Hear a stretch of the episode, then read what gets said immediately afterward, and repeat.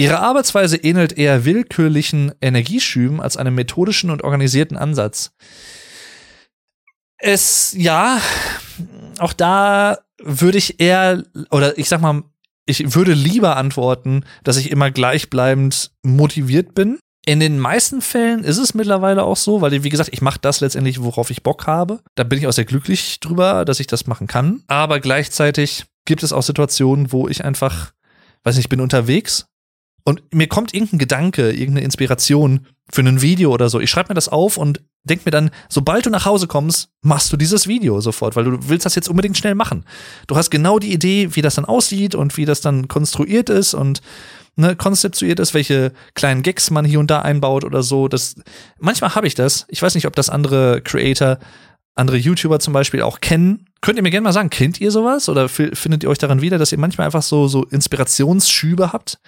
Weil ich habe das relativ häufig. Also nicht immer mit allen Ideen, die ich habe. Ich habe relativ häufig glücklicherweise einfach Ideen für neue Videos oder neue Themen, die ich behandeln möchte. Schreib das dann auch meistens direkt auf damit es nicht verloren geht. Das ist dann immer echt am wichtigsten, weil sonst es gibt nichts Schlimmeres. Ich habe das jetzt gestern auch heute erst noch gesehen von David Lynch, von dem amerikanischen Regisseur, sehr sehr bekannt, der sehr abgefahrene Filme auch gemacht hat. Der sagte auch, es ist für ihn das Allerschlimmste, wenn er eine gute Idee hat und vergisst diese gute Idee wieder. Und manchmal fühlt er sich dann so, als wenn er da irgendwelche sehr bösen Dinge dann tun möchte. Ich drücke jetzt nicht aus, was er sagte, aber ich kann das irgendwo nicht in dem Umfang jetzt, sag ich mal, aber ich, ich, diese Grundhaltung kann ich schon nachvollziehen. Ich ärgere mich auch, wenn ich eine Idee habe und denk mir, ach ja, du bist in einer Stunde zu Hause, ne, wirst du schon behalten bis dahin. Dann komme ich nach Hause und dann weiß ich noch, ich hatte eine coole Idee, weiß aber nicht mehr, welche Idee das war. Weil es mir halt, weil ich in dem Moment zu faul war, um es aufzuschreiben. Schlicht und ergreifend. Und sowas ärgert mich selber. Deswegen, ihre Arbeitsweise ähnelt eher willkürlichen Energieschüben als einem methodischen und organisierten Ansatz. Ich nehme mal die dritte Option, also das dritte von dem stimmt eher.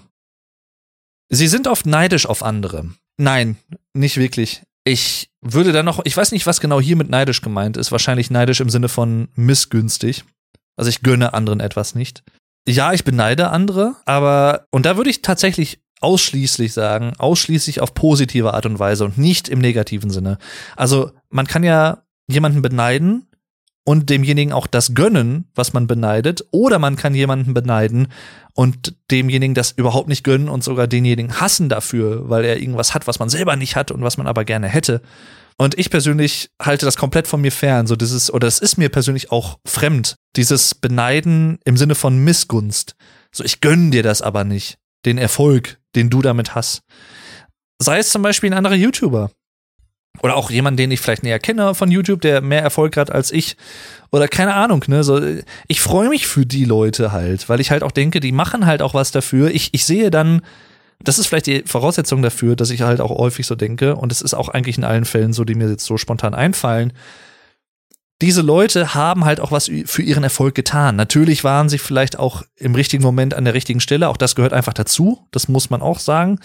Ich kenne das selber auch aber die haben oder die tun auch immer aktiv etwas dafür, die bleiben auch am Ball, was sowieso etwas oder die, die wichtigste Eigenschaft für einen Content Creator ist, sei es jetzt ein Influencer auf Instagram oder ein YouTuber oder ein Streamer. Es gibt viele Leute, die sich nach ein paar Wochen oder drei, vier Monaten einfach schon ermutigen lassen, weil sie vielleicht noch nicht den Erfolg haben, den sie sich selber halt versprochen haben in dieser Zeit weil sie aber auch vielleicht einfach mit unrealistischen Erwartungshaltungen daran gegangen sind von, von vornherein. Und da denke ich mir halt dann immer, ja, dann so kann es auch nichts werden. Du musst schon echt, das ist ein Long-Term-Game, wie man im Englischen sagt.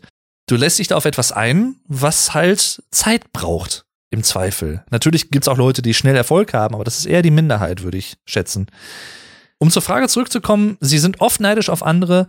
Ich gehe mal davon aus, wie gesagt, dass es so gemeint ist, im Sinne von missgünstig, weil so würden es, glaube ich, wahrscheinlich die meisten Leute verstehen, wenn sie neidisch als Begriff hören, ne? Äh, envious or jealous. Und in dem Sinne würde ich sagen, stimmt überhaupt nicht. Also ganz rechts. Wenn man jetzt neidisch im Sinne von positiver Neid, ne? Also ich, ich gönne dir das, ich hätte es auch gerne, ich hab's nicht, und ne, ist halt irgendwie schade, dass ich es nicht habe, aber ich gönn's dir halt. Dadurch entsteht kein negativer Gedanke. Dann müsste man die Frage anders beantworten. Aber ne, wie gesagt, im ersten Sinne würde ich sagen, stimmt nicht. Ich beneide Leute in diesem negativen Sinne überhaupt nicht. Ein interessantes Buch oder ein Videospiel ist oft besser als eine Party oder ein Treffen mit anderen. Ich mag beides. Ich kann mich an einen Tag erinnern, da war ich, da muss ich echt irgendwie sieben, acht Jahre alt gewesen sein. Vielleicht sogar sechs oder fünf, ich weiß es nicht.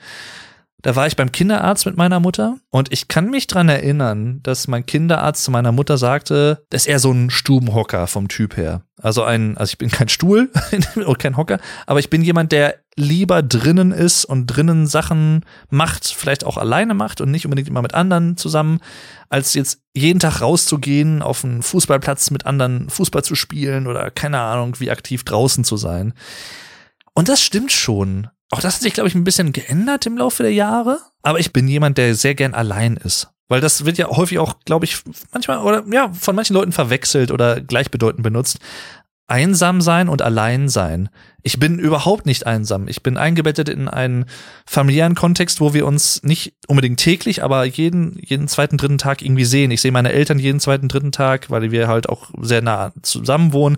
Mein Bruder, seine Freundin Onkel, Tanten, Großeltern, Cousine sogar teilweise oder Cousins. Super Kindheit gehabt und alles, ne? Tip, tip top. Auch was Freunde angeht. Heutzutage, jeder macht halt natürlich sein Ding. Auch das ist so ein Altersding sicherlich irgendwo. Viele, ne, jetzt Anfang 30, die meisten, die ich kenne, aber auch viele, die vielleicht noch Mitte 20 sind oder Anfang 20. Mir ist das persönlich, auch das habe ich schon mal erwähnt, ziemlich egal, wie alt jemand ist. Mir kommt es darauf an, wie die Person tickt.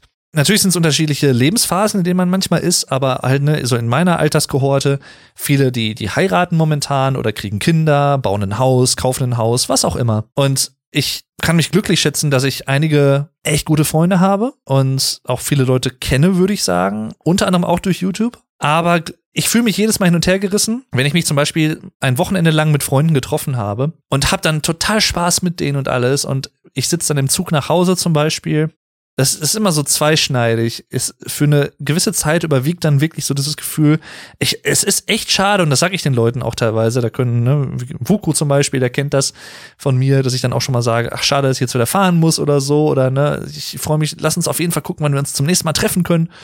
Und so, und das meine ich auch so. Das geht auch nicht weg in dem Sinne. Aber manchmal ist es auch noch während der Fahrt, teilweise zum Ende der Fahrt zum Beispiel, dass ich dann denke, ich, ich bin jetzt aber auch wieder froh, zu Hause zu sein, für mich in meinen eigenen vier Wänden und ich kann jetzt meine Dinge machen. Also ich, ich bin jemand, ich muss nicht jedes Wochenende irgendwas unternehmen und ich muss auch nicht jedes Wochenende irgendwen sehen. Und das ist auch überhaupt nichts gegen die Leute, ne? Auch das, weil es manchmal vielleicht von manchen Leuten so aufgefasst wird, die anders vielleicht ticken selber, die jedes Wochenende irgendwas unternehmen wollen und so. Und das ist ja auch vollkommen okay. Aber ich muss das nicht immer und ich möchte das auch nicht immer. Ich möchte nicht immer jedes Wochenende irgendwie Halligalli haben und irgendwas machen und ich brauche halt manchmal auch einfach diese Zeit für mich. Würde ich deswegen sagen, es ist oft besser als eine Party oder ein Treffen mit anderen? Nein. Und ich brauche beides. Ich könnte nicht das, nur das eine haben und nicht nur das andere. Ja, was nehme ich jetzt hier? Ist oft besser als eine Party oder ein Treffen. Ich würde, ich, ich nehme mal die fünfte Option, also stimmt eher nicht. Aber das ist, das ist wirklich sehr schwierig für mich hier gerade. Die Fähigkeit, einen Plan zu entwickeln und dabei zu bleiben, ist der wichtigste Teil von jedem Projekt. Um einen relativ schnellen und zeitnahen Erfolg zu bekommen, sicherlich, sofern das Projekt gut durchdacht ist und die einzelnen Schritte gut durchdacht sind. Ich meine, das ist ja auch eine Wissenschaft für sich im wahrsten Sinne des Wortes, Projektmanagement. Interessant, aber definitiv nicht so ganz mein Metier ja, also es ist, glaube ich, schon wichtig, so, so, so Landmarks zu setzen, also so, so Schritte, die man erreichen möchte, um zur nächsten Phase eines Projekts durchdringen zu können. Aber gleichzeitig ist es, glaube ich, auch wichtig, dass man offen ist für Änderungen und Anpassungen, weil man vielleicht im Laufe eines Projektes merkt, und das meine ich jetzt vor allem halt auf, als Arbeitsprojekt zum Beispiel. Oder auch irgendwie im Sinne eines Referates in der Schule zum Beispiel, wo man mit anderen wirklich aktiv zusammenarbeitet und wo es nicht so ist, dass drei Leute in der Gruppe sind und zwei davon machen das Referat und einer hat keinen Bock und macht gar nichts, wie es ja meistens so ist, leider. Ja, es ist wichtig, dabei zu bleiben, aber es ist auch wichtig, offen zu sein für Änderungen. Es ist eher wichtiger, deswegen ich nehme mal Option Nummer drei. Sie verlieren sich selten in Tagträumereien und Gedanken. Hat man so eine Frage nicht eben schon mal? Ich, ver ich verliere mich relativ selten mittlerweile nur noch da drin. Manchmal kommt es vor, aber nicht mehr so häufig. Stimmt eher nicht. Sie finden sich oft in Tagträumereien wieder, wenn sie in der Natur unterwegs sind. Das ist häufiger mal der Fall. Ich gehe relativ regelmäßig spazieren, wenn das Wetter mitspielt und ich auch die Lust habe. Ich höre meistens Musik oder einen Podcast dabei. Also ich habe schon irgendwie eine Hintergrundbeschallung. kann mich dann auch meistens sehr gut auf meine Umgebung einlassen und auch andere Sachen mal ausblenden. Bewusst gelebter Eskapismus. Ich denke dann über Sachen nach, über die ich im normalen Alter vielleicht nicht unbedingt immer so nachdenke. Und verliere mich dann auch so ein bisschen in Tagträumereien. Dann kommt das schon mal häufiger vor. Deswegen Option Nummer zwei, also ne, das zweite von links, stimmt eher. Wenn jemand nicht schnell auf Ihre E-Mail antwortet, machen Sie sich Sorgen, ob Sie etwas Falsches gesagt haben? Ich habe das jetzt als Frage formuliert, aber eigentlich ist es nur eine Aussage. Es kommt manchmal vor, aber eigentlich eher selten, weil ich durchaus, bevor ich eine E-Mail abschicke an jemanden, der jetzt nicht unbedingt ein Arbeitskollege ist, sondern vielleicht irgendein Kunde oder so oder irgendjemand, mit dem ich von außen kommuniziere, im beruflichen Sinne, denn darauf zielt ja die Frage mehr oder weniger ab, dann, also in vielen Fällen, in fast allen Fällen, lese ich mir die E-Mail nochmal ein, zwei Mal vorher durch, bevor ich die wirklich abschicke. Weil ich halt auf Nummer sicher gehen will, dass da nichts missverständlich formuliert ist, dass Sachen klar und knackig formuliert sind, aber trotzdem natürlich freundlich, klar. Also da, da lege ich schon echt großen Wert drauf. Ich glaube, das ist etwas, was ich auch im Laufe der, meiner Ausbildung gelernt habe als E-Commerce-Kaufmann. Am Anfang war ich auch noch so, oh, jetzt habe ich irgendwie dem, dem eine E-Mail geschrieben und da kam dann nichts zurück. Nach zwei, drei, vier, fünf Stunden, hm, habe ich jetzt irgendwas Falsches geschrieben? Mittlerweile weiß ich einfach aus Erfahrung, das ist halt einfach Erfahrungswissen dann in dem Moment, dass halt gerade auch Kunden in anderen Unternehmen, auch wenn es vor allem große Unternehmen sind, dass das teilweise durch so viele Ebenen gehen muss, bis, ne, ich schicke jemanden, Sachen Marketingleiter zum Beispiel, schicke ich eine E-Mail mit einem gewissen Thema der Marketingleiter kann das aber nicht alleine entscheiden und muss dann seinem Vorgesetzten eine E-Mail schreiben oder die E-Mail weiterleiten. Und der schickt es dann wieder seinem Vorgesetzten weiter oder dem, dem Chef.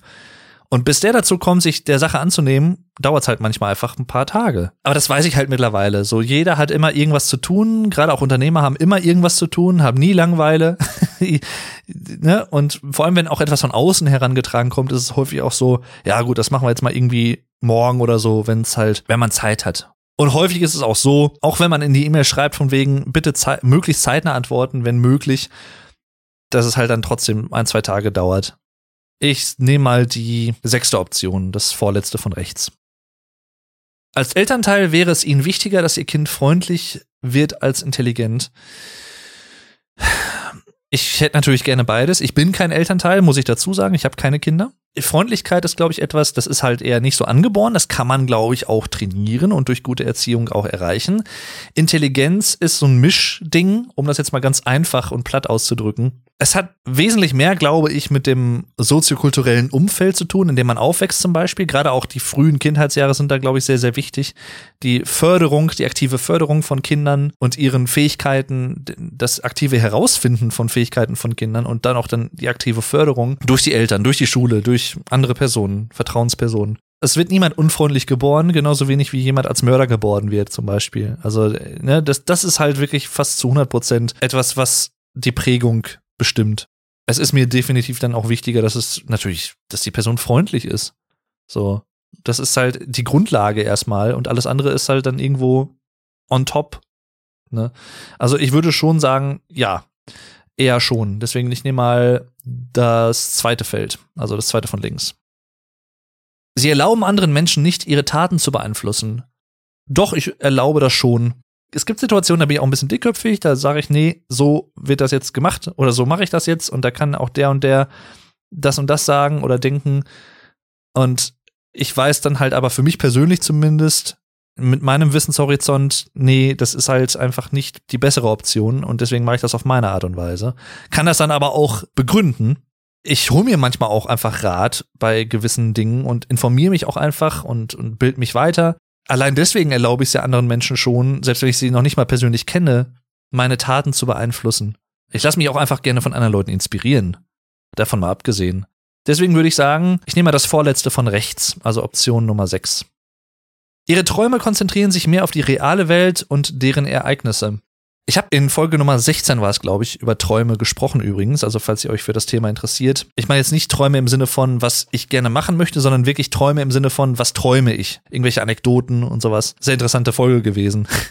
ja, auch hier kann man Träume jetzt so oder so deuten. Wenn ich jetzt rein kognitiv biologisch denke, im Sinne von, was träume ich nachts? Es sind meistens reale Personen, natürlich, die ich kenne, die in meinem Traum eine Rolle spielen. Es sind auch häufig gewisse Orte aus meiner Kindheit und Jugend, die mich sehr geprägt haben, die ich häufig gesehen habe. Zum Beispiel die alte Wohnung meiner Großeltern taucht häufig in Träumen von mir auf. Gleichzeitig passieren dann aber auch Sachen, die sehr abstrakt sein können. Oder auch, ihr kennt das vielleicht auch, so, so sehr abrupte und abstrakte Szenerien wechseln. Und manchmal träume ich halt auch von, von, von Leuten, die ich nicht persönlich kenne. Also ich habe auch schon mal von Dave Grohl geträumt, dass ich den irgendwie getroffen habe und dann war der hier irgendwie in meiner Stadt, warum auch immer. Und dann habe ich ähm, mich mit dem unterhalten oder so ein Interview geführt oder so. Ne?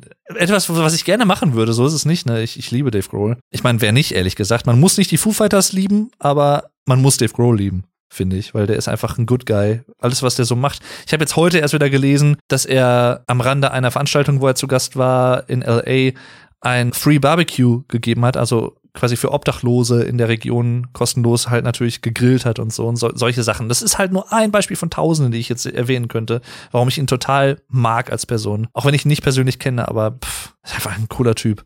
Ja, pff, konzentrieren sich mehr auf die reale Welt und deren Ereignisse. Eher ja, aber wie gesagt, es gibt auch manchmal solche abgefahrene Momente. Deswegen, ich nehme mal Option Nummer drei von links. Und wisst ihr was? Willkommen zum Song of the Day, zum Song of the Episode. Wie in der letzten Folge schon angesprochen, mache ich mal eine kleine Ausnahme. Normalerweise versuche ich ja immer andere Künstler auch zu nehmen für diese Song of the Day Empfehlungen, die ich noch nicht erwähnt habe, aber es passt gerade einfach gut. Und es ist auch ein weiterer wunderschöner Song. Ich rede von It's My Life von Talk Talk. Selbe Band wie aus der letzten Folge, aber da beides hier zusammenhängt und beide auch ne, mit, mit dem Leben zu tun haben, sogar auch im Titel, möchte ich an dieser Stelle It's My Life von Talk Talk empfehlen. Nicht, wie viele Leute vielleicht denken könnten, ein Lied im Original von No Doubt. Trotzdem natürlich wunderschön von Gwen Stefani und ihrer Band vorgetragen, Anfang der 2000er, ich glaube 2002 oder so kam das raus. Damals wusste ich auch erst noch nicht, dass es ein Cover ist. Und dann habe ich später gelernt, ach guck mal, das ist eigentlich ein 80er-Song von Talk Talk, der aber auch sehr, sehr geil ist im Original. Deswegen möchte ich an dieser Stelle diesen Song empfehlen, meine Damen und Herren. Wie immer ein Link dazu in den Show Notes zum Anhören, wie auch zu meiner Spotify-Playlist mit allen bisherigen Song of the Day-Empfehlungen. Und damit, ihr habt schon einiges geschafft an dieser Stelle. Ich hoffe, ihr habt's, oder ich weiß es nicht, vielleicht habt ihr auch selber diesen Test gemacht oder macht den hinterher. Ich weiß es nicht. Ich weiß es nicht. Was weiß ich eigentlich? Das gilt es zu erörtern. Danke fürs Zuhören bis hierhin und weiter geht's. An einem neuen Arbeitsplatz machen Sie schnell bei gesellschaftlichen Aktivitäten mit. Ja, würde ich schon eher sagen, wenn es solche Aktivitäten dann gibt oder je nachdem, was das für Aktivitäten sind. Also es gibt Aktivitäten, teambildende Maßnahmen, wie man sie heute gerne nennt, auch im, in Deutschen, wo ich nicht mitmachen würde, was aber überhaupt nichts mit dem Team zu tun hat oder mit den Leuten, sondern einfach mit der Tätigkeit. Also es gibt zum Beispiel, wenn, wenn wir jetzt sagen würden als Unternehmen, wir fahren jetzt in eine Kletterhalle und klettern da rum oder so oder in einen Kletterpark, würde ich halt nicht mitmachen weil ich mag's nicht zu klettern. Ich hab's nicht so mit Höhe. Oder wir, wir gehen jetzt irgendwie zusammen in, in, in ein Hallenbad oder schwimmen irgendwo in einem Teich, in einem See, in einem Meer oder so. Würde ich auch nicht mitmachen, weil ich halt einfach nicht wirklich gut schwimme, gut schwimmen kann, wenn ich es überhaupt irgendwie einigermaßen kann und auch nicht geübt da drin bin und da einfach kein Interesse dran habe. Deswegen, das hat dann nichts mit den Personen zu tun, 0,0 Prozent, sondern einfach mit der Tätigkeit. Deswegen, das kommt halt immer drauf an. Aber ich mache schon dann eher schnell mit, weil es bringt ja auch nichts, wenn man jetzt mal kognitiv daran geht, also rein logisch, in ein neues Unternehmen zu kommen und sich abzukapseln, weil du, du musst zwangsläufig im Team mit anderen Leuten zusammenarbeiten. Muss die Leute ja nicht heiraten, aber ich muss halt mit denen irgendwie klarkommen. Und mit manchen kommt man halt wirklich echt gut klar und mit manchen eher vielleicht weniger. Aber das ist halt dann so. Das hast du aber überall. Würde ich schon sagen, eher ja. Ja, doch, stimmt schon eher. Äh, nehmen wir mal die zweite Option von links. Sie improvisieren lieber als sorgsam zu planen. Es gibt Situationen, in denen ich auch gerne mal improvisiere, weil ich auch da teilweise aber auch eher aus Faulheit, muss ich gestehen.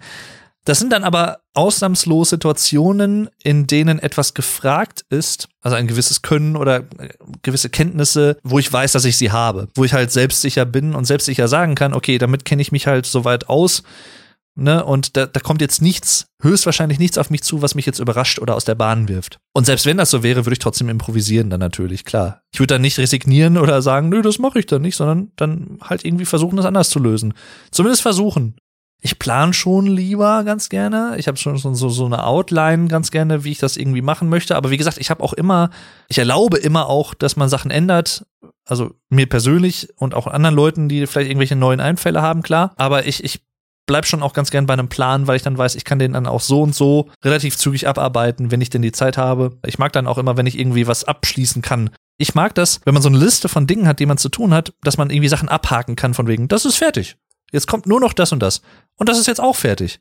Ich mag das total. Ich nehme mal das vorletzte von rechts. Ich glaube, das passt ganz gut. Ich habe erst überlegt, ob ich das, das dritte von rechts nehme. Ich glaube, das vorletzte. Ich schon plane schon mal ganz eine gute Grundlage für alles, finde ich. Ihre Emotionen steuern sie mehr, als dass sie diese steuern. Hm. Damals, als ich noch studiert habe, ich habe ja germanistische Sprachwissenschaft und Philosophie studiert, war ich am Anfang des Studiums immer so der Meinung, von wegen, ne, Philosophie hat viel mit Vernunft zu tun und ne, was der Mensch so tut. Vernunftgetrieben und ich bin selber auch sehr vernunftgetrieben und sehr rational. Und das bin ich auch irgendwo, aber im, im Laufe des Studiums, auch je älter ich wurde, habe ich immer mehr gemerkt, dass wenn man mal ehrlich ist und wenn ich ehrlich zu mir selbst bin, dass ich vieles halt auch aus dem Bauch heraus entscheide. Und dann im Nachhinein aber das versuche zu rationalisieren und argumentativ zu untermauern. Ich habe das und das gemacht aus den und den Gründen. Wobei eigentlich in dem Moment, wo ich es gemacht habe, das eher so eine Bauchentscheidung war. Und das ist sehr häufig so. Ich glaube, es ist auch sehr, bei sehr vielen Leuten tatsächlich so. Und auch das passt wieder zu etwas, was ich vorhin sagte. Ich versuche halt hauptsächlich Dinge zu tun, die mir Spaß machen, die mir Freude bringen. Das kann halt auch beinhalten, dass ich manchmal Dinge halt aufschiebe. Steuererklärung oder sowas. Ne? Irgendwie für Sachen für Steuererklärung raussuchen oder so. Da mache ich halt dann eher das, worauf ich in dem Moment eher Bock habe, vielleicht ein Video zu machen. Anstatt halt das, was eigentlich gemacht werden sollte und was man irgendwann mal machen müsste und nicht irgendwie auf den letzten Drücker. Deswegen, äh, ihre Emotionen steuern sie mehr, als dass sie diese steuern. Stimmt eher nicht. Also ich steuere, glaube ich, eher das, was ich machen möchte, welche emotionalen Dinge ich machen möchte und welche nicht. Aber es gibt auch immer andere Situationen. Deswegen stimmt eher nicht. Option Nummer 6. Sie gehen gerne zu gesellschaftlichen Veranstaltungen, bei denen man sich verkleidet oder Rollenspiele stattfinden. Ich mag das ganz gerne, ja. Also ich, ich spiele zum Beispiel auch Dungeons and Dragons aktuell noch mit äh, Freunden. Jetzt auch schon seit vielen Jahren mittlerweile. Aber ja, macht Spaß, sicherlich. Äh, ist es etwas, was ich jetzt jedes Wochenende bräuchte? Definitiv nicht. Und auch nicht jeden Tag oder so. Das ist einfach so. Aber an sich finde ich das mal eine schöne, interessante Erfahrung. Ich bin jetzt aber auch keiner, der jetzt irgendwie auf so Lab-Partys geht, wie man sie ganz gerne auch im Deutschen nennt. Also so, wo Leute sich halt zum Beispiel als äh, Knappen, als, also als Ritter oder als Mönche oder als Mittelalter-Menschen verkleiden und sich dann im Real Life, also im realen Leben treffen, so eine Mittelalter-Treff oder so. Ich mag das total, so MPS-Veranstaltungen, mittelalterlich Fantasiespektakulum gibt's in Deutschland. Das ist im Prinzip sowas wie ein Jahrmarkt oder ein, ein, ein Trödelmarkt vielleicht auch so ein bisschen mit Attraktionen und verschiedenen Bühnen, zum Beispiel zu einem Ritterturnier, wo Leute in Ritterkostümen auf, auf Pferden halt dann wirklich gegeneinander da antreten und so. Leckeren Sachen, ne? in, in Bückeburg zum Beispiel gibt's das äh, unter anderem, aber auch an vielen anderen deutschen Orten. Und sowas macht immer Spaß. Ich gucke mir immer sowas gerne an. Ich mag die Atmosphäre dort, die Musik, die ganze Stimmung, weil es halt komplett anders ist als das, was man im Alltag so erlebt. Aber ich muss da nicht selber jetzt aktiv teilnehmen im Sinne von, ich muss mich jetzt selber verkleiden oder so. Das muss ich jetzt nicht unbedingt. Also ich, ich kann das auch einfach gerne passiv wahrnehmen. Deswegen, an sich gehe ich gerne dahin, aber ich muss das halt, wie gesagt, nicht jede Woche haben. Ich verkleide mich halt eigentlich fast jedes Jahr an Halloween, weil der liebe Germanized, der liebe Voko nämlich am 31.10. Geburtstag hat. Und er dann, wenn er Geburtstag feiert, das meistens im Rahmen einer Geburtstags-Halloween-Feier macht mit Verkleidung, wenn man dann möchte. Man muss nicht, aber die meisten sind immer verkleidet wird. Und ja, irgendwie macht es ja auch Spaß, aber wie gesagt, ich, ja, ne, ich bin jetzt dafür tatsächlich nicht wirklich so Karneval interessiert. Ich habe das jetzt letztens wieder gemerkt. Weiß nicht, das geht so ziemlich an mir vorbei. Das ist jetzt nicht so das, wo ich jetzt so sage, ja, Karneval endlich wieder. Ja, das ist halt da und ist auch okay, kann ich tolerieren. Aber ja, ne, deswegen ich nehme mal Option Nummer drei, also das dritte von links, stimmt eher, dass ich das ganz gerne mache, aber ja, nicht regelmäßig und muss es auch nicht immer aktiv selber machen. Sie verbringen häufig Zeit damit, unrealistische und unpraktische Ideen zu überdenken, die jedoch faszinierend sind. Das ist definitiv was, was hin und wieder mal vorkommt. Gedankenexperimente, Gedankenspiele. Ich finde sowas interessant und denke da auch gerne mal drüber drauf rum. Im Studium damals noch mehr als jetzt aktuell im, im Alltag oder so. Das ist definitiv so. Ab und zu, aber jetzt nicht jeden Tag. Deswegen würde ich mal sagen, Nummer drei, also eins, zwei, drei von links. Sie sind eine relativ ruhige und zurückhaltende Person. Ich kann relativ ruhig sein, aber zurückhaltend bin ich eher nicht mehr. War ich früher, also ich generell würde ich sagen, ich war in meiner Jugend relativ introvertiert und wurde danach immer extrovertierter, was nochmal einen ordentlichen Sprung bekommen hat durch die ganze YouTube-Geschichte, die ich mache. Und heute bin ich gefühlt, nicht hundertprozentig natürlich, aber gefühlt genau das Gegenteil von dem, wie ich vor 15, 20 Jahren war. Und ganz ehrlich, ich bin jeden Tag glücklich darüber, dass ich jetzt mittlerweile anders bin und extrovertierter bin. Ich kenne ja beides und ich persönlich bin im Vergleich wesentlich lieber extrovertiert als introvertiert. Das bringt einfach wesentlich mehr Vorteile und macht viele Situationen im Leben einfach wesentlich einfacher. Deswegen stimmt eher nicht. Deswegen würde ich mal sagen, ich, ich, sag, ich nehme mal das vorletzte. Option Nummer 6 von links sozusagen. Stimmt eher nicht. Wenn Sie ein Unternehmen hätten, würde es Ihnen schwer fallen oder würde es Ihnen sehr schwer fallen, steht hier sogar, loyale Mitarbeiter zu entlassen, die allerdings geringe Leistung bringen?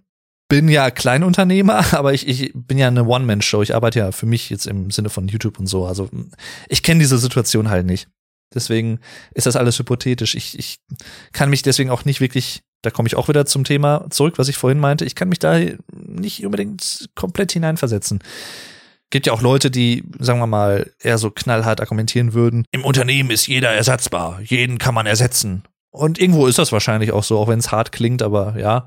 Andererseits denke ich mir halt dann auch, ja, aber die, die Kenntnisse der Person sind halt nicht immer nur das eine, sondern auch die Motivation und auch die Teamfähigkeit ist wichtig. Das sind ja sehr auch so andere, so Soft Skills, Hard Skills und Soft Skills ne, die Kenntnisse, die, die, die Erfahrung ist das eine, aber das andere sind halt auch so, dass der Umgang miteinander und Arbeitsmoral und ähnliche Dinge. Deswegen auch das darf man ja nicht unterschätzen. Das sind halt auch Sachen, für die man nicht unbedingt bezahlt wird, aber die sicherlich auch hier und da einen Unterschied machen können. Dann ist ja auch wieder die Frage, haben die loyalen Mitarbeiter vielleicht früher mehr Leistung gebracht gefühlt als heutzutage? Wie auch immer, aus welchen Gründen auch immer. Es wird mir schon eher schwer fallen, weil, ne, wie gesagt, ich bin da sehr harmoniebedürftig und Andererseits kann ich aber auch verstehen, dass man dann irgendwann einen Schlussstrich ziehen muss, gerade auch im Sinne eines Unternehmens, eines Unternehmers, weil man halt einfach letztendlich in unserer sozialen Marktwirtschaft, die manchmal eher asozial auch sein kann, man muss halt auch irgendwie wirtschaftlich denken, sonst geht's halt nicht anders als Unternehmer, so ist es halt nun mal. Ich sag mal, stimmt eher. Also ich nehme mal das zweite von links. Sie machen sich oft Gedanken über den Grund der menschlichen Existenz. Ja, habe ich schon mal drüber nachgedacht. Aber äh, mittlerweile, auch da äh, macht Spaß, philosophisch drauf rumzudenken, aber andererseits, ja, manches, ne, äh, manche großen philosophischen Fragen kann man nicht beantworten und es ist auch ehrlich gesagt ganz gut, dass man die nicht beantworten kann. Es gibt ja auch diesen schönen Aphorismus, diesen Sinnspruch. Es ist besser, dass das Leben keinen Sinn hat, als dass es einen Sinn hat, dem ich aber persönlich nicht zustimmen kann oder nicht möchte, weil es mein Weltbild zerstört zum Beispiel oder wie auch immer, ne? Oder mich zu sehr einschränkt. Das sehe ich genauso. Also ich bin, deswegen, ich muss, man muss nicht auf alle großen Fragen eine Antwort finden. Das ist immer so etwas, was man ganz gerne möchte und was sich ja auch irgendwo schön anhört und ne, was ich auch irgendwo nachvollziehen kann, aber ja, und ich sag mal jetzt rein evolutionsbiologisch weiß man ja eigentlich auch vieles mittlerweile. Mensch und Affen haben gemeinsame Vorfahren. Der Mensch stammt nicht vom Affen ab, wie man heutzutage manchmal immer noch hier und da hört. Mache ich mir da oft Gedanken drüber, mittlerweile nicht mehr so wirklich, aber gelegentlich kann das schon mal so sein. Deswegen, ich sag mal, das dritte von links. Logik ist normalerweise wichtiger als Herz und Bauchgefühl, wenn wichtige Entscheidungen anstehen. Wenn es wirklich groß entscheidende Sachen sind. Denn ich bin jemand, der eher fünfmal drüber nachdenkt als einmal. Also ich, ich überdenke Dinge auch sehr häufig. Das ist auch eine Eigenschaft von mir, die ich jetzt nicht so schätze. Aber so bin ich teilweise. Ich überdenke sehr viele Dinge. Hat, habe ich zum Glück mittlerweile mehr im Griff, weil ich mir dessen mehr bewusst geworden bin. Auch, weil mir sehr nahestehende Leute das hier und da mal gesagt haben, von wegen, du überdenkst das zu viel und du denkst zu viel im Sinne von, was wäre, wenn und was, wenn das passieren würde, wäre es ja auch blöd und so. Und das schränkt mich einfach zu sehr ein und deswegen versuche ich das nicht mehr so häufig zu machen. Aber ich kenne das und ich bin teilweise noch so, aber nicht mehr so wirklich häufig zum Glück. Andererseits würde ich aber auch sagen, dass das Herz und das Bauchgefühl sehr wichtig sind, weil man kann so und so viel auf einer logischen Entscheidung drauf rumdenken. Ich glaube, wenn man das nicht für sich selber verantworten kann und nicht selber damit leben kann, dann ist es langfristig auch schwierig, weil man dann, glaube ich, nicht glücklich wird im langfristigen Sinne. Ich würde, dem würde ich schon eher zustimmen. Logik ist normalerweise wichtiger als Herz- und Bauchgefühl, wenn wichtige Entscheidungen anstehen. Ja. Deswegen stimmt eher. Also nehmen wir mal das zweite von links. Ihnen ist es wichtiger, flexibel zu bleiben, als Aufgabenlisten zu haben oder abzuarbeiten. Wie gesagt, nein, eher nicht. Ich kann auch mal flexibel sein, aber ich nicht nur arbeitsmäßig, sondern auch im, im Alltag. Ich, ich habe gerne gewisse Rituale, die ich immer wiederhole. Dazu tendiere ich definitiv. Auch im Arbeitsleben, wie gesagt, also gewisse Aufgabenbereiche und Aufgaben, die ich immer mal wieder mache, die halt Routine sind und die halt auch entspannt deswegen ablaufen und wenig Stress behaftet und also nicht so stressig. Ich versuche schon durchaus Stress zu vermeiden, wenn es irgendwo nicht nötig ist und möglich ist, weil nicht aller Stress der manchmal passiert, ist Stress, den man haben muss. Sondern manchmal ist es auch einfach Stress, finde ich, der von außen herangetragen wird, der aber eigentlich überhaupt unnötig ist. Also ich würde schon eher sagen, es ist für mich wichtiger, gewisse, zum Beispiel gewisse Aufgabenlisten zu haben und abzuarbeiten, als jetzt immer, immer wieder neu zu improvisieren und immer wieder flexibel zu sein. Kann ich auch, aber das andere mag ich halt auch ganz gern. Deswegen ähm, nehmen wir mal Option Nummer 6, also das vorletzte von links. Wenn Ihr Freund oder Ihre Freundin über etwas traurig ist, dann bieten Sie wahrscheinlich eher emotionale Unterstützung an, als dass Sie Möglichkeiten zur Problemlösung vorschlagen. Also mir fällt, wie gesagt, ich habe das eben schon mal kurz angesprochen oder angerissen, es gibt ja definitiv gewisse Leute, ohne dass ich näher ins Detail gehe, aus meinem Freundeskreis, die oder Bekanntenkreis auch teilweise, die in gewissen sehr schwierigen Situationen sind. Ich versuche beides anzubieten. In erster Linie emotional im Sinne von, ich bin da, du kannst mit mir sprechen, ich habe ein offenes Ohr. Aber im selben Zug versuche ich eigentlich auch schon immer Problemlösungen zu bieten, was häufig leider nicht so einfach möglich ist, weil das halt, wie gesagt, teilweise Situationen sind, in denen ich persönlich halt noch nicht war. Und da kann ich dann halt nur Allgemeinplätze sagen und also sowas wie von wegen, ne, ruf doch da mal an und sprich mal mit dem und dem und mit dem Therapeuten oder wie auch immer, keine Ahnung. Was es auch immer ist. Also ich versuche das schon, aber deswegen im ersten Moment ist es, glaube ich, schon wichtig, dass man erstmal eine emotionale Unterstützung anbietet und dann kann man immer noch mal gucken. Ja, aber beides ist wichtig. Deswegen, ich nehme mal das dritte von links. Sie fühlen sich selten unsicher. Das stimmt ich mache halt viele Sachen oder hauptsächlich Sachen, die mir Spaß machen und dadurch, dass ich sie häufig mache, weil sie mir Spaß machen, werde ich auch immer sicherer in diesen Dingen. Deswegen fühle ich mich selten unsicher. Es gibt auch Situationen, wo etwas Neues auf mich zukommt, wo ich erstmal gucken muss, okay, wie mache ich das denn? Scheiße, irgendwas Neues dazulernen, aber so ist das Leben nun mal im Allgemeinen. Und auch da versuche ich durch meinen Pragmatismus, den ich wirklich als große Stärke erachte und auch als etwas Vorteilhaftes, für mich persönlich zumindest und wie ich so ticke, heranzugehen und mich heranzutasten, so und mich weiterzubilden. Alles, was ich im Prinzip mache, auch im Sinne von YouTube, die ganzen Programme, die ich benutze und so, habe ich mir alles selbst beigebracht. Mit Tutorials oder auch im autodidaktisch, also selber durch Ausprobieren. Ne, ich habe mir es halt einfach selber beigebracht. So. Und das ist eigentlich fast alles, was ich so gemacht habe. Mit Ausnahme natürlich von Ausbildungen und solche Sachen, Ausbildungsinhalten oder auch Sachen, die ich im Unternehmen gelernt habe, klar, und immer noch lerne. Man lernt ja nie aus. Ich glaube, ich würde mich unsicherer fühlen, wenn ich Hemmungen hätte, etwas dazu lernen zu wollen, Deswegen, das stimmt schon. Das zweite von links. Sie haben keine Probleme damit, einen persönlichen Zeitplan festzulegen und sich daran zu halten. Ich sag mal so. ich umgehe das Problem dadurch, dass ich häufig keine Zeitpläne festlege, weil das ist tatsächlich eine Schwäche von mir, Zeitmanagement. Auch das versuche ich aktiv in den Griff zu bekommen, aber das ist nicht immer so einfach, weil ich mich für so viele Sachen interessiere und auch immer so viele verschiedene Sachen immer gerne mache. Ich habe einige Sachen schon ein bisschen besser unter Kontrolle als noch vor drei, vier Jahren. Aber ich sehe ab von Zeitplänen und möchte auch ein bisschen von wegkommen, weil mich das einfach selber einschränkt und unter Druck setzt, wo ich teilweise denke, dass es einfach nicht notwendig ist. Es gibt äh, Deadlines zum Beispiel im, im, beruflichen Sinne, die man natürlich einhalten muss und wo ich dann auch sage, okay, bis dann, dann muss das fertig sein und ich mache das dann halt, wenn ich die Zeit habe und dann passt das auch. Deswegen würde ich mal das vorletzte nehmen, also das Option Nummer 6. Recht zu haben ist bei der Teamarbeit wichtiger als kooperativ zu sein. Gerade beim Team ist es wichtig, kooperativ zu sein. Es ist nicht unwichtig, vielleicht auch seine eigenen Einschätzungen zu geben, aber letztendlich damit das Team funktioniert und letztendlich auch das ganze Gefüge funktioniert, muss man sich teilweise auch einfach fügen. Auch wenn man selber vielleicht Sachen anders machen würde in gewissen Belangen. da ist es definitiv nicht wichtiger, Recht zu haben. Also von daher stimmt nicht. Da gehe ich jetzt auch mal ganz nach rechts. Sie sind der Ansicht, dass alle Meinungen respektiert werden sollten, und zwar unabhängig davon, ob diese von Fakten gestützt werden oder nicht. Hot Take vielleicht? Äh, nein. Auch da muss man aber differenzieren, muss ich gleich dazu sagen. Und damit möchte ich jetzt nicht irgendwelche komisch, sehr abstrakt und fernab vom Schuss denkenden Leute verteidigen, die wir alle kennen, weswegen ich auch nicht weiter darauf eingehen muss und auch ehrlich gesagt nicht die Zeit dafür und die Energie darauf verschwenden möchte.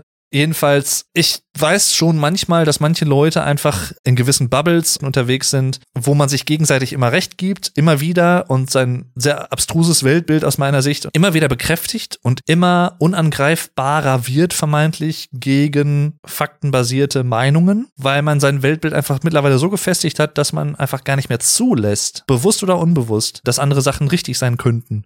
Deswegen bin ich definitiv nicht der Meinung, dass alle Meinungen respektiert werden sollten. Das darf man aber nicht damit verwechseln, finde ich. Und das wird häufig in einem Topf gefühlt geworfen, finde ich.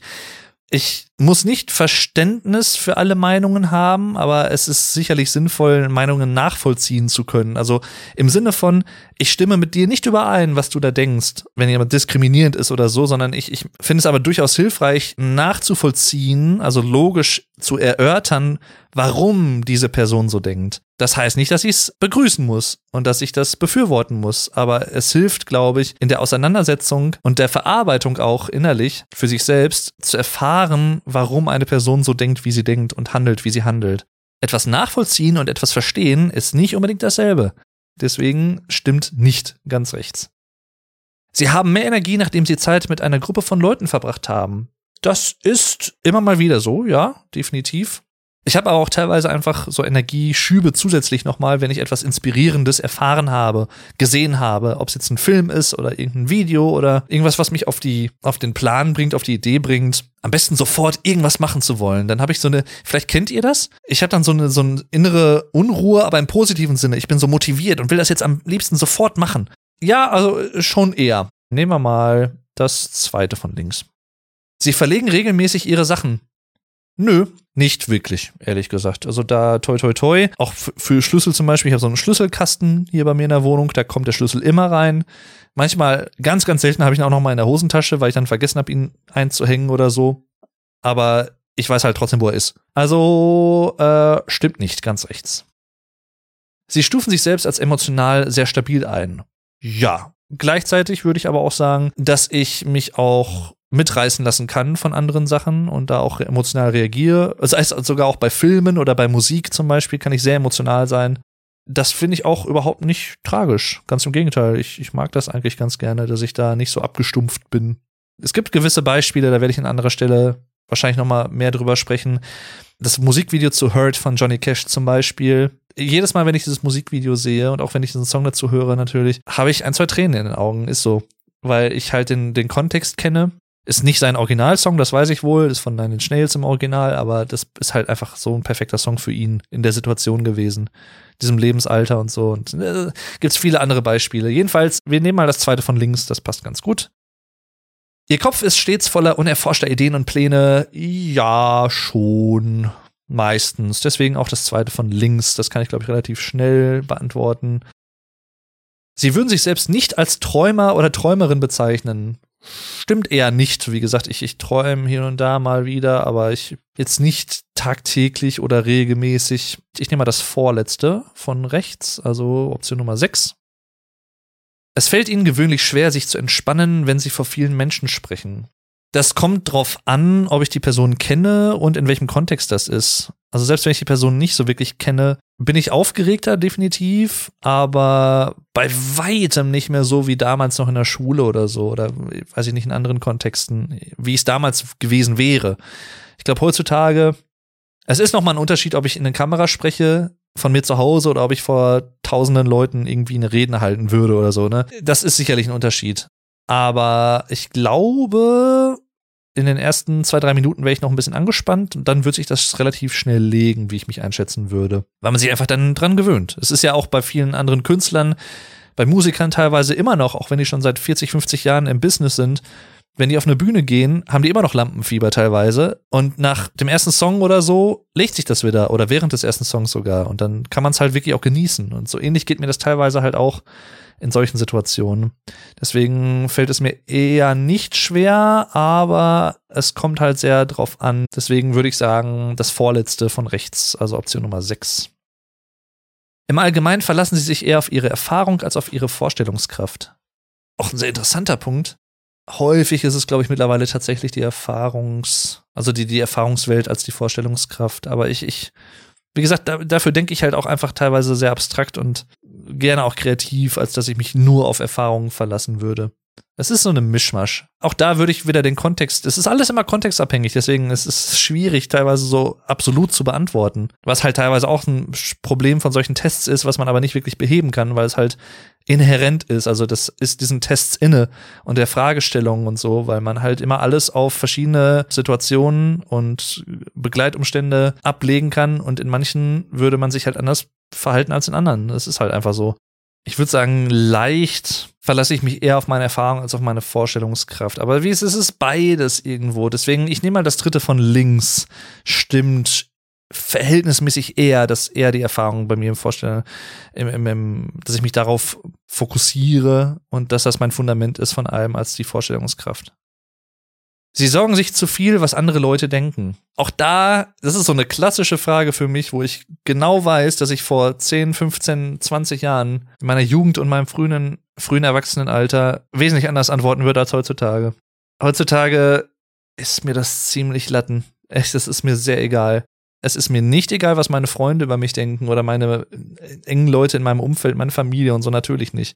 Man kann es auch andersrum drehen. Es wären halt zum Beispiel nicht meine Freunde, wenn wir nicht irgendwo ähnlich ticken würden in gewissen Belangen, auch solchen Belangen teilweise, wo jeder sein Ding macht, aber man sich trotzdem aufeinander einlassen kann. Also das eine bedingt teilweise das andere oder hängt auch mit dem anderen zusammen. Auch das macht es wieder schwierig, das so allgemein zu beantworten, aber sorge ich mich zu viel, das ist ja hier in der These drin, sie sorgen sich zu viel, was andere Leute denken. Und da würde ich definitiv sagen, nein. Deswegen, mh, mm, sie sorgen sich zu viel, was andere Leute denken, stimmt nicht. Das vorletzte nehme ich mal Option Nummer 6, also von links sozusagen. Die letzten 10%, juhu. In einem vollen Raum bleiben sie näher an der Wand und meiden die Raummitte. Das kommt auch wieder sehr auf den Kontext an. Es ist langweilig, das so zu sagen, aber es ist so. Wie gesagt, ich habe kein Problem damit, im Mittelpunkt zu stehen. Aber wenn ich jetzt nicht aktiv am Geschehen teilnehme, bin ich auch gern mal am Rand. Aber auch einfach nur aus dem Grund, und das passt auch wieder zu einer vorherigen Frage und Antwort, weil ich gerne Leute beobachte. So, und das ist jetzt nicht so stalkermäßig, sondern also wenn ich jetzt in irgendeiner Gesprächsrunde bin und bin halt auch Teil der Runde und so, ich, ich höre den Leuten gerne zu und mache mir meine eigenen Gedanken in dem Moment, aber muss mich halt nicht dann immer aktiv einbringen. Also ich, ich kann halt dann auch einfach meine eigenen Rückschlüsse ziehen und vielleicht sage ich dann ein paar Minuten später was dazu oder so, aber in dem Moment kann ich einfach passiv sein und genieße das auch teilweise.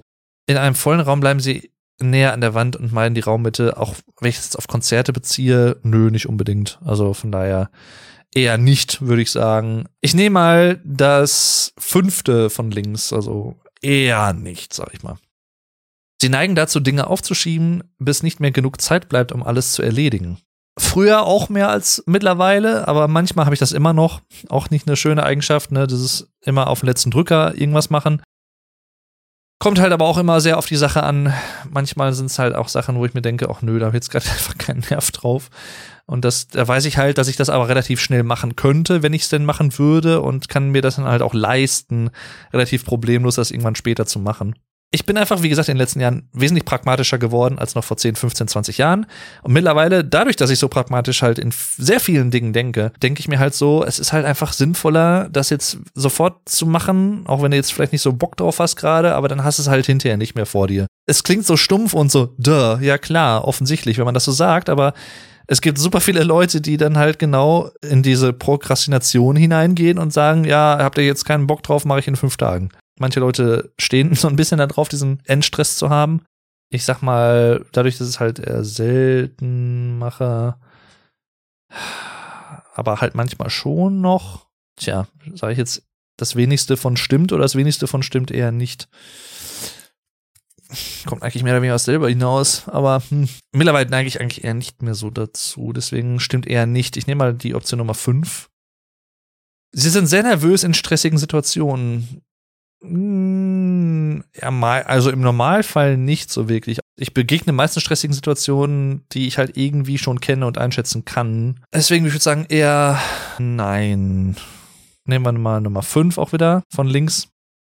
Sie glauben, dass es lohnenswerter ist, von anderen gemocht zu werden, als einflussreich zu sein.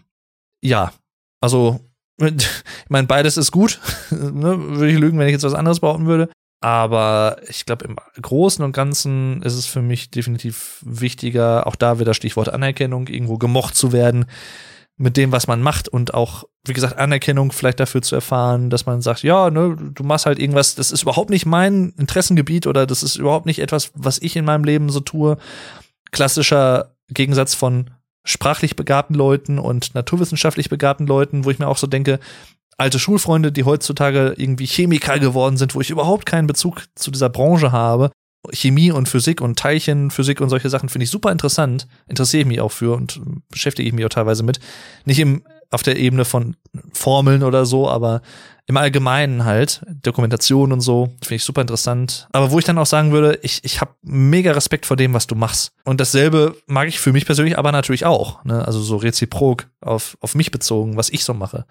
Klar, es ist, glaube ich, für, definitiv lohnenswerter für mich persönlich am Ende des Tages von anderen gemocht zu werden, als einflussreich zu sein. Was bringt's dir, wenn du was, was ich wie Einfluss hast, aber dadurch halt ein in, tief in dir drinnen unzufriedener Mensch bist? Nehmen wir mal das zweite von links. Ich glaube, das passt dann schon ganz gut. Also stimmt schon ziemlich.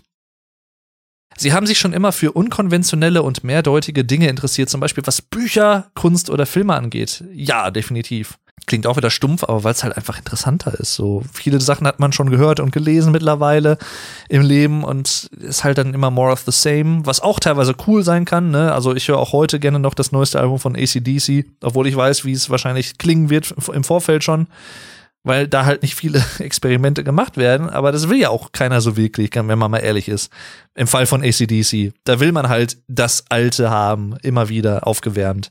Andererseits liebe ich aber auch jemanden wie Christopher Nolan für seine, sein Einfallsreichtum, für seine Mehrdeutigkeit, für seine Vielschichtigkeit in Filmen und Plots und Thematiken, die er bedient. Eine Zeit zum Beispiel in verschiedenen Formen bei Inception oder auch bei Dunkirk. Die Verbindung von zeitlichen Abläufen mit einer Kriegsthematik, aber auch in Musik hier und da und auch, ne, es gibt so viele Beispiele. Deswegen, ich, ich stehe da drauf. Das ist definitiv so ein kleiner King von mir. Ja, ich habe mich da schon immer für interessiert. Deswegen stimmt auf jeden Fall zu. Option Nummer eins. Und die letzte Frage. Juhu. In gesellschaftlichen Situationen ergreifen sie oft die Initiative. Kommt auch drauf an, muss ich einfach so sagen. Äh, ja, manchmal mache ich das schon durchaus vor allem auch wenn ich jetzt mit Freunden irgendwie unterwegs bin, teilweise oder so, und denke mir, ach, da komm, wollen wir nicht das und das machen, wollen wir vielleicht da und da hingehen, mache ich auch mal Vorschläge und so. Manchmal lass mich aber auch einfach gerne mitreißen, ganz ehrlich. Auch da bin ich dann auch ganz gerne wieder passiv und lass das einfach über mich ergehen, weil ich weiß, es wird so oder so cool, was wir machen. Deswegen, ne? Stimmt eher, würde ich sagen, aber nicht immer. Deswegen, ich, ich nehme mal die Option Nummer drei von links. So, und jetzt bin ich gespannt auf die Ergebnisse. Dein Persönlichkeitstyp ist Protagonist, ENFJ A. Interessant, es ist doch noch ein bisschen anders, glaube ich, als so, wie ich mich eingeschätzt hatte bei früheren Sachen. Ich glaube, ich hatte da ein leicht anderen, anderes Ergebnis, aber auch Protagonist, glaube ich, war es. ich habe einen Screenshot gefunden. Da, Protagonist ENFJA. Okay, dann habe ich mich vertan.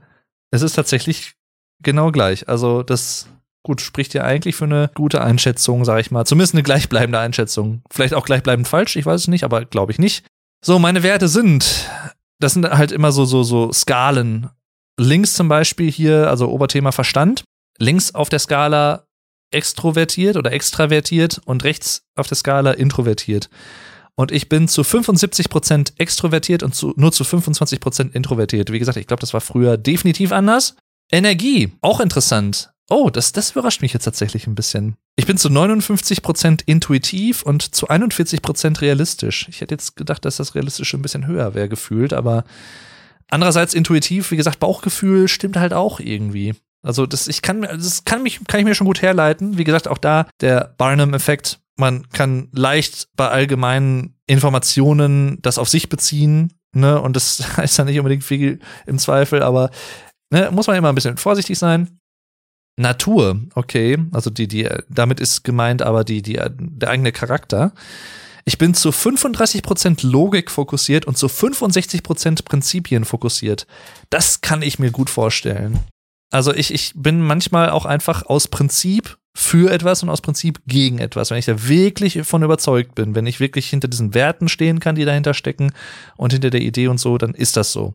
Auch da vielleicht auch so ein bisschen Dickkopf mit drin, sicherlich. Taktiken. Ich bin zu 64% planend und zu 36% suchend.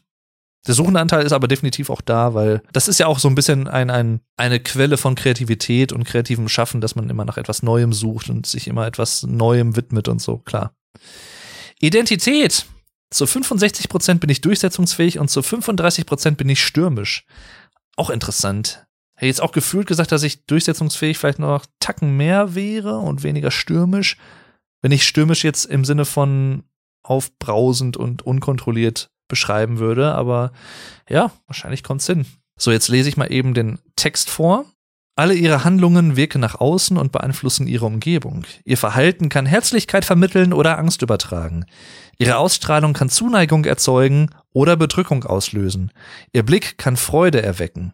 Ihre Worte können den Wunsch nach Freiheit inspirieren. Jede Tat von ihnen kann Verstand und Herzen öffnen. Protagonisten sind natürliche Führer, voller Leidenschaft und Charisma. Diese Persönlichkeiten machen rund zwei Prozent der Bevölkerung aus. Oftmals sind sie Politiker, Projektleiter oder Lehrer. Sie sind kontaktfreudig und inspirieren andere zu Leistungen und guten Taten. Das natürliche Selbstvertrauen von Protagonisten fördert ihren Einfluss. Sie sind stolz darauf und haben Freude daran, andere zu motivieren, sich selbst und ihre Gemeinschaften zu verbessern. Menschen fühlen sich von starken Persönlichkeiten angezogen und Protagonisten strahlen Authentizität, Mitgefühl und Altruismus aus. Sie haben keine Angst, sich einzusetzen und sich zu Wort zu melden, wenn etwas getan werden muss. Menschen mit dem Persönlichkeitstyp des Protagonisten haben eine natürliche Kommunikationsgabe, vor allem auf persönlicher Ebene. Und ihre einfühlsame Natur hilft ihnen, ihre Mitmenschen zu erreichen, sei es durch Tatsachen und Logik oder pure Emotion. Protagonisten durchschauen leicht die Motivationen der Menschen und stellen die Verbindung her zwischen Ereignissen, die scheinbar nicht zusammenhängen. Sie sind in der Lage, Konzepte zusammenzuführen und sie als ein kollektives Ziel mit einer Beredsamkeit zu vermitteln, die faszinierend sein kann. Protagonisten haben ein authentisches Interesse an ihren Mitmenschen. Wenn Protagonisten an das Entwicklungspotenzial von Menschen glauben, können sie sich leicht übermäßig für ihre Probleme engagieren und zu viel Vertrauen in sie setzen. Zum Glück entwickelt dieses Vertrauen oft seine eigene Dynamik, indem der Altruismus und die Authentizität der Protagonisten andere Menschen dazu inspiriert, an sich zu arbeiten.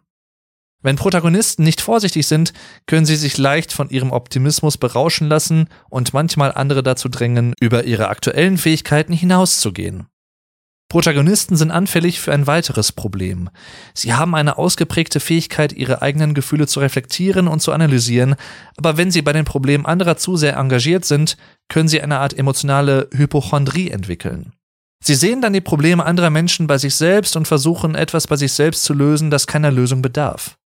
Wenn Protagonisten nicht weiterkommen, weil ein anderer Mensch auf Grenzen stößt, kann dies die Fähigkeit der Protagonisten beeinträchtigen, das Dilemma zu überwinden und ihnen behilflich zu sein.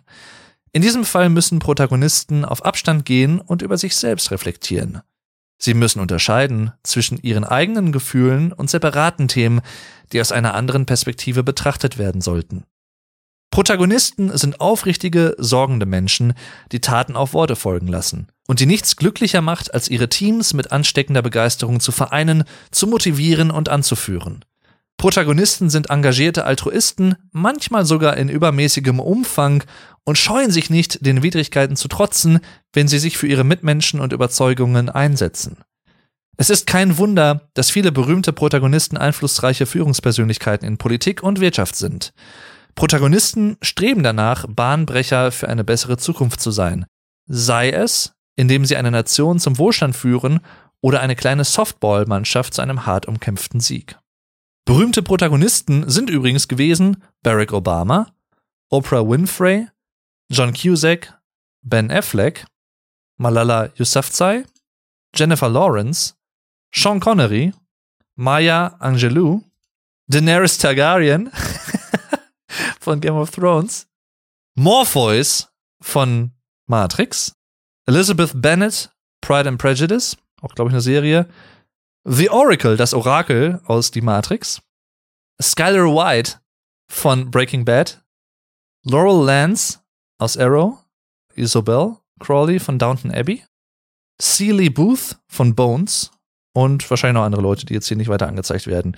Ja, ist doch eine gute, äh, ja, ne? Also, kann man mal machen. Okay, also laut der Wikipedia-Seite vom Myers-Briggs Typenindikator habe ich mit dem Persönlichkeitstyp ENFJ extravertiertes Fühlen, introvertierte Intuition, extravertierte Sensorik und introvertiertes Denken. Ja, jetzt wollte ich meine super, jetzt wollte ich auf die nächste Seite klicken von den 16personalities.com, Stärken und Schwächen und jetzt kommt hier Bad Gateway. Error Code 502. Äh, naja, wie dem auch sei, falls es so sein sollte, und ich glaube, es ist so, dann wisst ihr ja, was jetzt hier bei mir herausgekommen ist. Ich hoffe, ihr fandet es interessant. Falls es jetzt Leute hören sollten, die mich persönlich auch kennen, also wirklich näher persönlich kennen, würde mich mal interessieren, was ihr dazu sagt. Würde mich wirklich interessieren, ob ihr dem folgen könnt, diesen Einschätzungen. Wie gesagt, man muss das alles mit Vorsicht genießen, das tue ich auch. Ich muss aber schon sagen, und ich glaube, das hat tatsächlich jetzt nicht unbedingt etwas mit dem Barnum-Effekt zu tun, das kommt wirklich gut hin. Also wie gesagt, auch diese Zuordnung, diese Prozentangaben, mehr oder weniger, ist natürlich alles immer abstrakt und so und auch immer darauf bezogen, wie was gewichtet wird und so, klar. Aber ich glaube, im Großen und Ganzen passt das schon. Wie dem auch sei, war echt interessant. Falls ihr da auch mitmachen möchtet oder so, dann tut es gerne. Vielleicht auch, wie gesagt, an Podcast-Kollegen oder YouTube-Kollegen, die das vielleicht hören oder wie auch immer, keine Ahnung. Macht es einfach mal. Oder vielleicht einfach nur für euch selbst natürlich. Ich finde sowas immer sehr interessant. Danke fürs Zuhören. Danke für euer Interesse. Hat mich sehr gefreut. Und macht's gut. Bis zum nächsten Mal. Und tschüss. Euer Dave.